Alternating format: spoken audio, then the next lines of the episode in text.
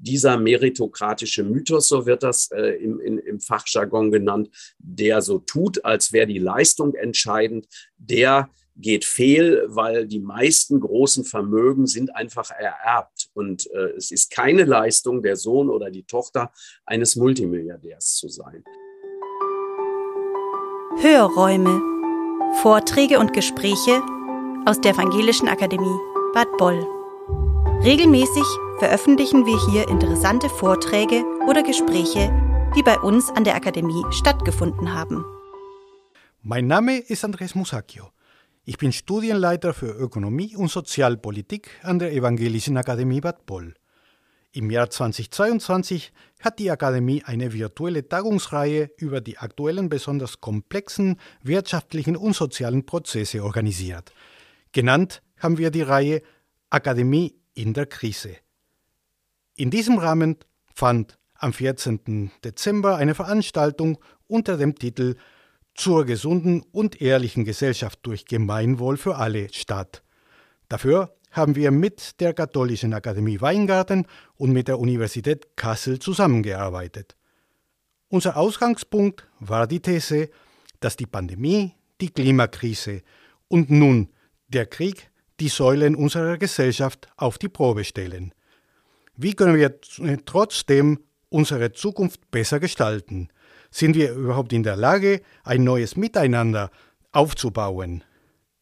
In den Mittelpunkt für eine kulturelle Transformation rückt das Konzept des Wohlstands für alle. Doch was bedeutet dies konkret? Ein Grundstein dafür ist selbstverständlich ein besserer Einklang zwischen Mensch und Natur. Doch das kann nur durch eine starke soziale Sicherung gelingen. Konkrete politische Maßnahmen für Umwelt, Bildung, Gesundheit oder Gemeingüter sind gefragt. Auch Professor Dr. Christoph Butterwege war als Experte auf diesem Gebiet gefragt. Professor Butterwege ist ein Politikwissenschaftler und Armutsforscher.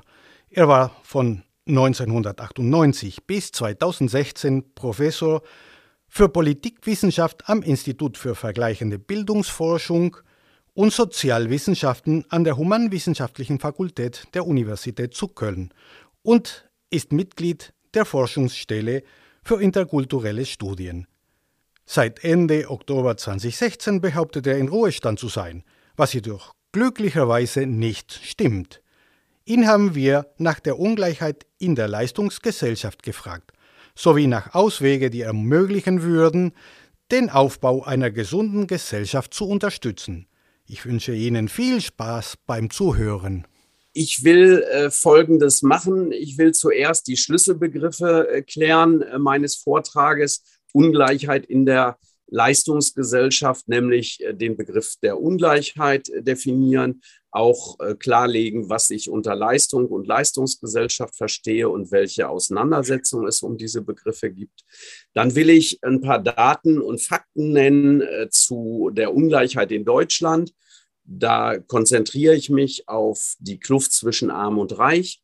Äh, und äh, dann ähm, als drittes geht es äh, darum, die Ursachen zu analysieren, weil für mich immer das Zentrale ist, zu wissen, woher kommen bestimmte Entwicklungen. Nur dann kann man natürlich auch Lösungsmöglichkeiten finden. Und das wäre eben dann mein vierter Punkt, wenn ich mit der Zeit auskomme, sonst müssen wir das vielleicht in die Diskussion verschieben. Beginnen will ich also mit den Begriffen. Was ist unter Ungleichheit zu verstehen? Ich meine äh, damit nicht die Ungleichheit, die jetzt äh, auch in den Kacheln zu sehen ist, dass Menschen äh, unterschiedlichen Geschlechts, unterschiedlichen Alters, ähm, unterschiedlichen Aussehens natürlich auch Ungleichheit repräsentieren, sondern ich meine damit mit diesem Begriff der Ungleichheit äh, eine systemische Ungleichheit, also eine Ungleichheit, die in den Gesellschafts-, in den Wirtschaftsstrukturen angelegt ist äh, und um die geht es mir. Und ich will versuchen ähm, herauszufinden, äh, woher rührt diese Ungleichheit, die darin besteht, dass Menschen äh, unterschiedliche Rollen, unterschiedlichen Status, unterschiedliche Einkommens- und auch natürlich Vermögensverhältnisse zu verzeichnen haben. Und äh, für mich ist ähm, die Kluft zwischen Arm und Reich äh, ganz entscheidend, weil Ungleichheit in dieser Form, ich nenne sie nicht soziale, wie sie meistens bezeichnet wird, sondern sozioökonomische Ungleichheit, weil diese Ungleichheit auch äh, in anderen Lebensbereichen zu Ungleichheit führt. Das hat man ganz gut in der Pandemie sehen können. Wenn zum Beispiel äh, Familien ganz unterschiedlich lebten, dann aufgrund ihrer unterschiedlichen sozioökonomischen Position in der Gesellschaft, dann resultierten daraus ungleiche Wohnverhältnisse. Die einen wohnten meinetwegen äh, mit der Familie in einer Zwei-Zimmer-Wohnung am Stadtrand in einem Hochhaus. Die anderen lebten im Eigenheim oder gar in einer Villa. Ähm, und daraus resultierte einerseits gesundheitliche Ungleichheit, also die Infektionsrisiken in Bezug auf ähm, Covid-19 waren ganz unterschiedlich verteilt. Diejenigen, die in einer Flüchtlingsunterkunft ganz eng zusammengefärcht lebten, hatten ein sehr viel höheres Infektionsrisiko als diejenigen, die äh, ganz äh, elegante, äh, großräumige Wohnverhältnisse hatten. Ähm, ich habe mal in einem Interview gesagt, äh, bezogen auf den Villenstadtteil in Köln-Hahnwald, da konnte eigentlich nur, und so war es auch, die Inzidenz war auf dem Höhepunkt null, da konnte eigentlich nur der Gärtner oder die Hausdame äh, das Virus hineintragen. Äh, diese gesundheitliche Ungleichheit war aber nun auch wieder begleitet von Bildungsungleichheit, wenn es um die Kinder ging. Die einen Kinder, die jetzt äh, in der Villa wohnten, äh, mit eigenem äh, Kinderzimmer, mit äh, WLAN-Anschluss, mit digitalen Endgeräten, die konnten am Distanzunterricht teilnehmen ohne Schwierigkeiten. Die Kinder, die in der Flüchtlingsunterkunft in der Gemeinschaftsunterkunft wohnten äh, oder äh, auf beengtem Wohnraum, ohne eigenes Zimmer, ohne digitale Endgeräte, die wurden im Distanzunterricht regelrecht abgehängt und hatten natürlich noch schlechtere Bildungschancen als vorher. Also das heißt, da ist die sozioökonomische Ungleichheit, so wie sie sich äh, niedergeschlagen hat in gesundheitlicher Ungleichheit, ist sie transformiert worden, eins zu eins gewissermaßen in Bildungsungleichheit. Und äh, da konnte man sehr gut sehen, dass letztlich diese sozioökonomische, materielle Ungleichheit oder wie immer man sie nennen will, die sich auch in den finanziellen Verhältnissen ausdrückt, dass die äh, letztlich entscheidet darüber, wie die Lebenschancen äh, der Menschen sind äh, in unserer Gesellschaft. Äh, was ist äh, unter Leistung zu verstehen? Da sind für mich zwei verschiedene Ansatzpunkte zu nennen. Ähm, man kann äh, Leistung bezogen auf die Gesellschaft, auf das Gemeinwohl definieren. Dann wäre zum Beispiel die Erzieherin, ähm, die Krankenschwester, der Altenpfleger, also diejenigen Menschen, die dann in der Pandemie als äh, systemrelevant äh, mit ihren Berufen bezeichnet wurden, denen auf den Balkonen äh, applaudiert wurde. diejenigen, ähm, die erfüllten eine große, gerade in der Pandemie, sehr wichtige Leistung. Aber ich sehe, dass normalerweise ähm, Leistung bei uns äh, definiert wird eher im neoliberalen Sinne, dass nämlich Leistung gleichgesetzt wird mit wirtschaftlichem Erfolg. Und äh, das äh, Aufstiegsversprechen der alten Bundesrepublik, das hieß, wer etwas leistet, wer sich anstrengt, wer fleißig ist, der wird mit Wohlstand äh, bis ans Lebensende belohnt. Und derjenige, der sich nicht anstrengt, der faul ist, der äh, nichts leistet, äh, der wird mit Armut bestraft. Äh, und dieses Aufstiegsversprechen kann die Gesellschaft, glaube ich, wenn sie es denn je erfüllt hat, heute weniger denn je erfüllen. Das heißt, diese Form Leistung zu definieren über den ökonomischen Erfolg ist auch aus meiner Sicht nicht tragfähig, der Neoliberalismus, darunter verstehe ich eine zunächst Wirtschaftstheorie, die dann zu einer Sozialphilosophie, ja vielleicht sogar zu einer politischen Zivilreligion geworden ist. Äh, dieser Neoliberalismus hat einen deformierten Leistungsbegriff, äh, der ähm, nicht gemeinwohlorientiert ist, sondern der eher gewinnorientiert, profitorientiert ist und natürlich im Wirtschaftsleben äh, möglicherweise trägt, aber für die Gesellschaft und für das Gemeinwohl äh, sehr, sehr äh, wenig taugt, äh, um nicht zu sagen, er ist da äh, eher kontraproduktiv. Äh, wie äh, stellt sich jetzt ähm, die Ungleichheit in unserer Gesellschaft dar? ich unterscheide jetzt mal, so wie es die Fachwissenschaft tut, zwischen absoluter und relativer Armut auf der einen Seite und Reichtum auf der anderen Seite und versuche, äh, die Ungleichheit in unserer Gesellschaft jetzt auch so ein bisschen empirisch zu fassen äh, in Daten und Zahlen und Statistiken. Äh, sofern das in der Kürze der Zeit möglich ist. Unter absoluter Armut versteht man, dass jemand äh, seine Grundbedürfnisse nicht befriedigen kann. Also nicht genug zu essen hat, kein sicheres Trinkwasser, keine den klimatischen Bedingungen angemessene Kleidung, kein Obdach, keine medizinische Grundversorgung. Diese absolute, extreme oder existenzielle Armut, die wird bei uns üblicherweise in den globalen Süden äh, transportiert oder äh, dort gesehen. Äh, und es wird ähm, angenommen, dass es bei uns diese äh, absolute Armut nicht gibt. Ich trete dem entschieden entgegen nach dem sechsten Armuts- und Reichtumsbericht der Bundesregierung, dem aktuellen hatten wir schon vor der Pandemie 678.000 Wohnungslose und 41.000 Obdachlose in Deutschland.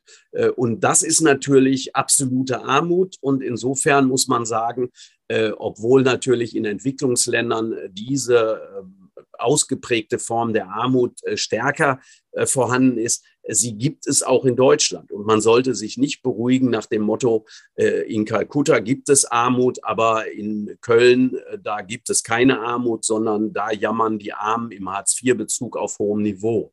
Sondern ich finde, gerade auch diese relative Armut ist deshalb problematisch, weil ganz besonders für Kinder und Jugendliche, die sich immer vergleichen, weil eben man äh, in dieser Gesellschaft danach beurteilt wird, und jemand, der zum Beispiel als Jugendlicher auf dem Schulhof steht, äh, in tiefsten Winter in Sommerkleidung und Sandalen und ausgelacht wird von den eigenen Klassenkameradinnen und Klassenkameraden, der äh, leidet wahrscheinlich darunter mehr äh, als unter der Kälte, die er spürt. Das heißt, diese ähm, Armut äh, die er spürt und die man als relative Armut bezeichnet, nämlich die Einkommensarmut, äh, die äh, zu tun hat damit, dass man im Wohlstand und in einer reichen Gesellschaft lebt und diese Gesellschaft einen auch spüren lässt, wenn man nicht dazugehört. Diese relative Einkommensarmut darf man nicht verharmlosen. Sie heißt nicht relativ, weil man sie relativieren oder beschönigen sollte. Sie wird festgemacht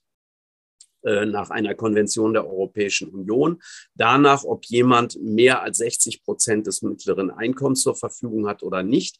Wenn er unterhalb dieser Schwelle liegt, das ist für einen Alleinstehenden 1148 Euro im Monat, dann gilt man als armutsgefährdet oder ich würde es ein bisschen, äh, sagen wir mal, ehrlicher sagen, äh, er ist dann einkommensarm, weil wer ähm, egal jetzt äh, in welcher Großstadt der Bundesrepublik lebt, ganz besonders natürlich, wenn es Stuttgart oder wenn es äh, München sind, äh, diese in diesen Städten, man muss ja meistenteils noch eine Miete bezahlen. Und wenn man das tut, dann bleibt wenig über. Und dann ist natürlich diese relative Einkommensarmut äh, bei 1148 Euro im Monat äh, ganz äh, zweifellos vorhanden.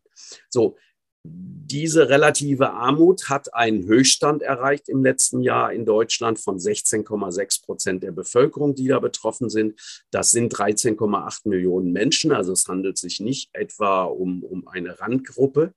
Und das Armutsrisiko ist natürlich noch höher in bestimmten Bevölkerungsgruppen. Also bei den Erwerbslosen ist es über 48 Prozent, bei den Alleinerziehenden beträgt es über 41 Prozent, bei den Menschen ohne deutschen Pass, Ausländerinnen und Ausländern ist es äh, über 35 Prozent, bei mehr Kinderfamilien ist es über 30 Prozent. Und da sieht man, dass äh, ganz bestimmte Bevölkerungsgruppen sehr stark von Armut betroffen sind. Unter Reichtum äh, versteht die Bundesregierung, äh, wenn man mehr als das Doppelte des mittleren Einkommens zur Verfügung hat. Das sind so 3.900 bis 4.000 Euro netto im Monat. Und als vermögensreich wird dort im sechsten Armuts- und Reichtumsbericht derjenige angesehen, der ein Nettovermögen von mehr als 500.000 Euro äh, sein eigen nennt. Ich würde Reichtum anders definieren. Für mich ist äh, reich jemand, der von den Erträgen seines Vermögens ähm, auf einem hohen Lebenshaltungsniveau existieren kann bis ans Lebensende, ohne äh, das Vermögen überhaupt antasten zu müssen. Und äh, wenn man jetzt guckt, wie ist denn der Reichtum in der Gesellschaft verteilt, dann stellt man fest, der konzentriert sich sehr stark bei wenigen Familien. Äh, das DIW, das Deutsche Institut für Wirtschaftsforschung, sagt, die reichsten 45 Familien der Bundesrepublik besitzen so viel wie die ärmere Hälfte der Bevölkerung, also über 40 Millionen Menschen. Anders ausgedrückt, die reichsten 10 Prozent äh, vereinigen 67,3 äh, Prozent des Nettogesamtvermögens auf sich. Das reichste Prozent 35,3 Prozent. Und auch das reichste Promille noch 20,4 Prozent des Nettogesamtvermögens. Wir haben also eine Konzentration des Reichtums und wir haben eine große Ungleichheit in der Gesellschaft. Und zwar ganz besonders beim Vermögen, auf das es meines Erachtens zentral ankommt.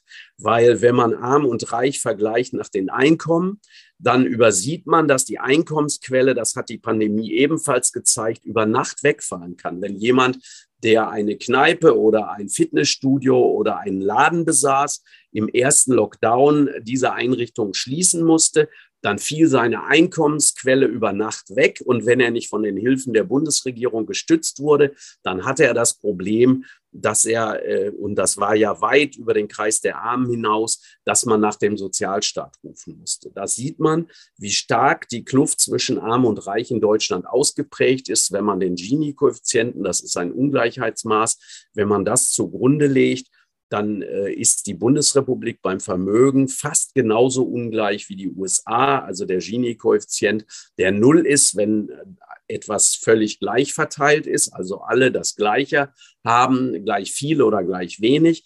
Der eins ist, wenn einem alles gehört. Äh, der äh, Gini-Koeffizient bei uns ist 0,83. Also die USA, von der äh, alle annehmen, das sei eine viel, viel ungleichere Gesellschaft. Da ist der Gini-Koeffizient zwischen 0,85 und 0,87. Die Bundesrepublik ist äh, den USA also äh, gewissermaßen nah auf den Fersen, was die Ungleichheit angeht. In einer Gesellschaft, die sich als Leistungsgesellschaft versteht und in der diese Ungleichheit gerechtfertigt wird dadurch, dass man sagt, der eine hat etwas geleistet und der andere weniger oder gar nichts. Und daraus erklären sich diese riesigen äh, Vermögensunterschiede. Mich überzeugt das nicht, sondern ich finde, dieser meritokratische Mythos, so wird das äh, im, in, im Fachjargon genannt, der so tut, als wäre die Leistung entscheidend, der geht fehl, weil die meisten großen Vermögen sind einfach ererbt. Und äh, es ist keine Leistung, der Sohn oder die Tochter eines Multimilliardärs zu sein. Das wird auch ein Neoliberaler anerkennen müssen, der ansonsten sagt, Leistung muss sich lohnen und dann auch möglicherweise das Vermögen und auch solche großen Erbschaften äh, nicht äh, besteuern will. Wo liegen die Ursachen? Wenn man in einer solchen marktwirtschaftlich organisierten kapitalistischen Gesellschaft lebt, dann ist Ungleichheit ein konstitutives Merkmal dieser Gesellschaft weil ähm, einer kleinen Minderheit von Menschen gehören die Unternehmen, die Banken und die Versicherungen und einer großen Mehrheit der Bevölkerung gehört im Wesentlichen ihre Arbeitskraft, die sie verkaufen müssen auf dem Arbeitsmarkt, was schwierig ist, wenn der Arbeitsmarkt angespannt ist regional oder auch wenn man gesundheitliche, psychische oder qualifikatorische Defizite hat. Aber das erklärt nicht, warum sich die Kluft zwischen Arm und Reich so vertieft hat in den vergangenen Jahren. Meiner Meinung nach sind dafür drei Ursachen ähm, maßgeblich. Erstens die Deregulierung des Arbeitsmarktes. Wenn man den Kündigungsschutz lockert, wenn man die Leiharbeit liberalisiert, wenn man äh, Werk- und Honorarverträge erleichtert, wenn man auch äh, prekäre Beschäftigungsverhältnisse, Mini- und Midi-Jobs einführt, wie das mit der Agenda 2010 und den Harz-Gesetzen äh, unter der rot-grünen Koalition kurz nach dem Jahrtausendwechsel geschehen ist, dann schafft man einen breiten Niedriglohnsektor, der inzwischen zwischen 20 und 25 Prozent aller Beschäftigten umfasst. Und dieser Niedriglohnsektor, der ist das Haupteinfallstor für Ungleichheit in der Form, dass sich Einkommen und Vermögen auseinanderentwickeln, weil äh, Erwerbsarmut und äh, auch Familien- und Kinder- und spätere Altersarmut natürlich äh, vermehrt werden dann, wenn es einen solchen breiten Niedriglohnsektor gibt. Und niedrige Löhne sind gleichbedeutend mit hohen Gewinnen, was die Gesellschaft auseinanderreißt und die Kluft zwischen Arm und Reich vertieft. Das zweite Ursachenbündel ist die, äh, der Um- und Abbau des Sozialstaates. Stichwort äh, Hartz IV, ähm, auch die Riester-Reform, eine Teilprivatisierung der Altersvorsorge, wenn man den Sozialstaat auf diese Art und Weise äh, ein Stück abbaut und auch der Bevölkerung äh, ein Stück von sozialer Sicherheit nimmt, wie das mit Hartz IV geschehen ist, weil die Arbeitslosenhilfe eine Lohnersatzleistung, die dafür sorgte, dass äh, die äh, Arbeitslosen, auch wenn sie länger arbeitslos waren, noch halbwegs in ihrem Lebensstandard gesichert blieben. Wenn das wegfällt, dann äh, entwickelt sich die Gesellschaft auseinander. Und das Dritte ist eine Steuerpolitik. Ich nenne sie eine nach dem Matthäus-Prinzip, weil es im Evangelium des Matthäus heißt, wer hat, dem wird gegeben und wer wenig hat, dem wird auch das noch genommen. Alle Kapital- und Gewinnsteuern in der Bundesrepublik sind entweder abgeschafft worden, wie die Gewerbekapital- und die Börsenumsatzsteuer, aber sie werden nicht mehr erhoben, wie die Vermögensteuer, oder man senkt die Steuersätze wie, bei der, ähm, wie beim Spitzensteuersatz in der Einkommensteuer oder bei der Kapitalertragssteuer, auch bei der Körperschaftssteuer, der Einkommensteuer der großen Kapitalgesellschaften. Und wenn man das macht, dann äh, fördert man zwar den Reichtum, aber wenn man dann gleichzeitig die Steuer erhöht, die die Armen am härtesten trifft, nämlich die Mehrwertsteuer, die heraufgesetzt worden ist 2007 von 16 auf 19 Prozent, dann zerreißt das die Gesellschaft und dann haben wir mehr Ungleichheit. Wenn meine Analyse richtig ist, das mache ich jetzt abschließend nur noch in Stichworten, da muss man also auf drei Ebenen ansetzen, wenn man das Gemeinwohl wieder stärken will. Erstens eine Reregulierung des Arbeitsmarktes den Mindestlohn auf 12 Euro zu erhöhen am 1. Oktober 2022 war ein wichtiger Schritt, der aber ergänzt werden muss ähm, dadurch, dass man die Leiharbeit entweder verbietet oder stärker reguliert, dass man befristete äh, Beschäftigungsverhältnisse einschränkt, dass man die Tarifbindung stärkt. Ähm, es ermöglicht, dass äh, Flächentarife für allgemeinverbindlich erklärt werden können, auch dann, wenn die Arbeitgeber äh, jetzt noch durch das Veto es verhindern. Das würde dafür sorgen, dass wieder mehr Menschen aus diesem Niedriglohnsektor herausfinden und damit natürlich auch die Ungleichheit ein Stück weit abnimmt. Das Zweite, was passieren müsste, wäre den Sozialstaat weiterzuentwickeln und auszubauen hin zu einer solidarischen Bürgerversicherung. Das heißt, alle, in, ich nenne es einen inklusiven Sozialstaat, alle einzubeziehen, auch selbstständige Freiberufler, Beamte, Abgeordnete und Minister Beiträge zahlen zu lassen auf alle Einkünfte, also auch Kapitalerträge, Zinsen, Dividenden, Miet- und Pachterlöse die Beitragsbemessungsgrenze, die im Grunde die Solidarität äh, gegenwärtig im Westdeutschland bei 7050 enden lässt, weil man darüber und auch der Arbeitgeber keine Beiträge zahlen muss. Das wäre für mich auch etwas, was zu ändern wäre. Die Beitragsbemessungsgrenze müsste entweder auf oder stark angehoben werden. Und es müsste drittens eine andere Steuerpolitik gemacht werden, die stärker diejenigen heranzieht, die so als starke Schultern gelten, die könnten mehr finanzielle Verantwortung übernehmen durch die Wiedererhebung der Vermögensteuer, durch einen höheren Spitzensteuersatz, auch vielleicht durch eine Umwidmung des äh, Soli ähm, äh, hin zu einem äh, Krisen- oder Energiesoli, wie immer er genannt würde. Das würde dazu führen, dass wieder mehr Solidarität in der Gesellschaft ähm, Einkehr hielte und nicht die Ellenbogenmentalität des Neoliberalismus in dieser Leistungsgesellschaft alleine dominant ist. So viel vielleicht erstmal. Vielen Dank fürs Zuhören. Anregungen und Fragen zur heutigen Folge können Sie uns gerne über unsere E-Mail-Adresse pressestelle.ev-akademie-boll.de oder über Instagram oder Facebook zusenden.